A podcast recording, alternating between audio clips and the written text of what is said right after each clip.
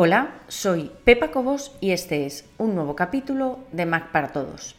En esta ocasión vamos a hacer un repaso rápido sobre una aplicación de la que he hablado recientemente y que ha cambiado de nombre y, por decirlo de alguna manera y para que me entiendas, se ha destapado. Me explico.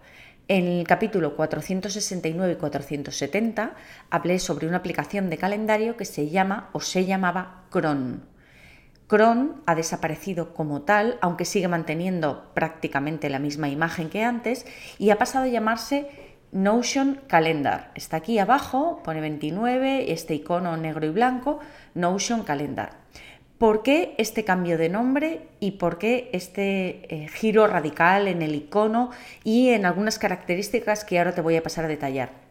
Porque Cron pertenecía, pertenece a Notion, que es la gran, gigantesca base de datos de la que hablaremos, ya hemos hablado en alguna ocasión, pero os hablaré más detenidamente porque quiero hacer uno o varios capítulos sobre Notion, pero hacerlo de forma sencilla para que todo el mundo me pueda entender, porque Notion puede llegar a ser muy complicado, tan complicado como tú quieras llegar a hacerlo en realidad.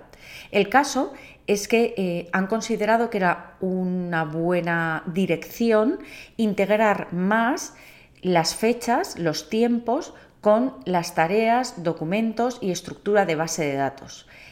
¿Qué han hecho? Han comprado una empresa que tenía una aplicación de calendario, que era Cron, y eh, durante un tiempo han estado trabajando en la sombra, por decirlo de alguna manera, aunque ya se sabía que estaban vinculados a Notion, y al final han acabado por cambiarle el nombre, cambiarle el icono y, como te decía al principio, destaparse. Es decir, ahora Cron pasa a ser Notion Calendar y directamente es una claramente una manifestación de intenciones enseñar el icono en los mismos colores que Notion y prácticamente parecidísimo. Te recuerdo que esto que estás viendo es solo una parte del episodio completo. Los usuarios premium tienen acceso a todo el contenido de todos los episodios. Puedes probar gratis durante dos días sin ningún compromiso y conseguir acceso a todos los capítulos de Mac para Todos. Solamente tienes que entrar en macparatodos.es barra prueba. Recuerda, macparatodos.es barra prueba.